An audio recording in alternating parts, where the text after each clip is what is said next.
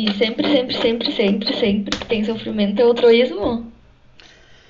Essa é uma coisa que está explicado lá no livro, é importante vocês entenderem. Tem o sofrimento e tem a perpetuação do sofrimento.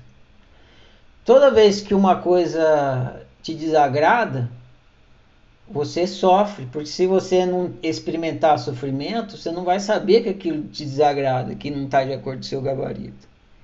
Isso é o primeiro instante do desagrado. Naquele instante que a coisa te desagrada, você pode lidar com aquele desagrado de uma forma altruísta ou altruísta. Se você lidar com aquele desagrado de uma forma altruísta, você fica perpetuando o sofrimento e o desagrado. Se você lidar com aquele primeiro desagrado, que é inevitável,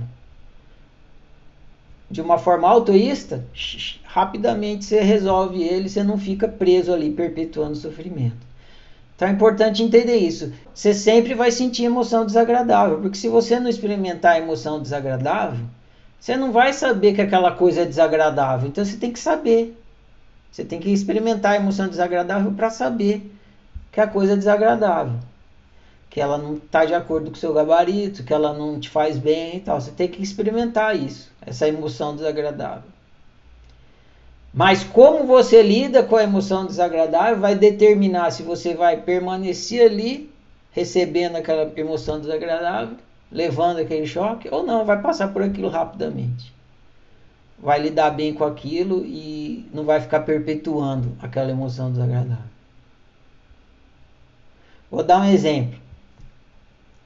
Uma pessoa vem e te xinga, te fala uma coisa desagradável, ou seu retardado. Aí, claro que que uma pessoa te chama de retardado, você não vai sentir uma emoção agradável. Você vai sentir emoção agradável se a pessoa te chamar de ai lindo, ai você é o cara. No caso de homens, for a mulher, ai minha linda, sua fofa. Aí você sente emoção agradável.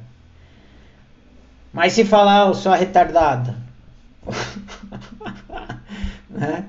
Você é, uma, você é uma tonta, Vivi, você é uma tonta. De... Aí você vai sentir uma emoção desagradável. Aí você pode querer convencer a pessoa a te elogiar, né? Porque na hora que ela chama de tonta, você fica sentindo uma emoção desagradável. Você quer sentir uma agradável, então vou convencer essa pessoa a me chamar de fofa. Aí você fica lá, mais ela fica de saco cheio de você, mais ela fala que você é tonta. Não, mas você é tonta mesmo, hein? Você tá querendo me convencer, vai ser tonta. Aí você. Nossa, Vivi, você é muito mais tonta do que eu imaginava. Entende? Você começa a perpetuar o sofrimento, perpetuar a experiência da, da emoção desagradável. Aí você, a pessoa te chama de tonta. Aí você fala, ué, essa é a opinião da pessoa sobre mim, né? Aí você fala assim. Ah, então tá. E você vai cuidar da sua vida. Entendeu tanto de sofrimento que você evitou por lidar bem com a primeira emoção desagradável? Você lidou de forma é. autorista. Uma coisa que ajuda demais vocês a se esclarecerem sobre o bem viver é toda vez que você estiver sofrendo, você fala para você: Eu estou sentindo uma emoção. Aí você sai de toda aquela lógica enroscada de sofrimento uhum. e você cai na experiência factual que você está tendo. Fala, estou sentindo uma emoção. Aí depois a segunda coisa que você fala, essa emoção não é agradável. Você está sentindo raiva, você uhum. fala. Você, em vez de você falar, estou sofrendo, estou com raiva, você fala, estou sentindo uma emoção. Essa emoção é desagradável. Se é desagradável, uhum. essa coisa com a qual eu estou experimentando não me agrada, óbvio. Né? Estou sentindo emoção, a emoção desagrada não me agrada. Como que eu lido bem com essa emoção desagradável? Pronto, olha só, é simples assim. A pessoa Sim. vem, chama de tonta, fala, tonta, puta, estou sentindo uma emoção desagradável, me chamou de tonta. Como que eu lido bem com essa emoção desagradável?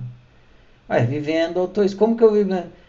Deixando ela achar que eu que eu sou tonto, é a opinião é dela. É verdade.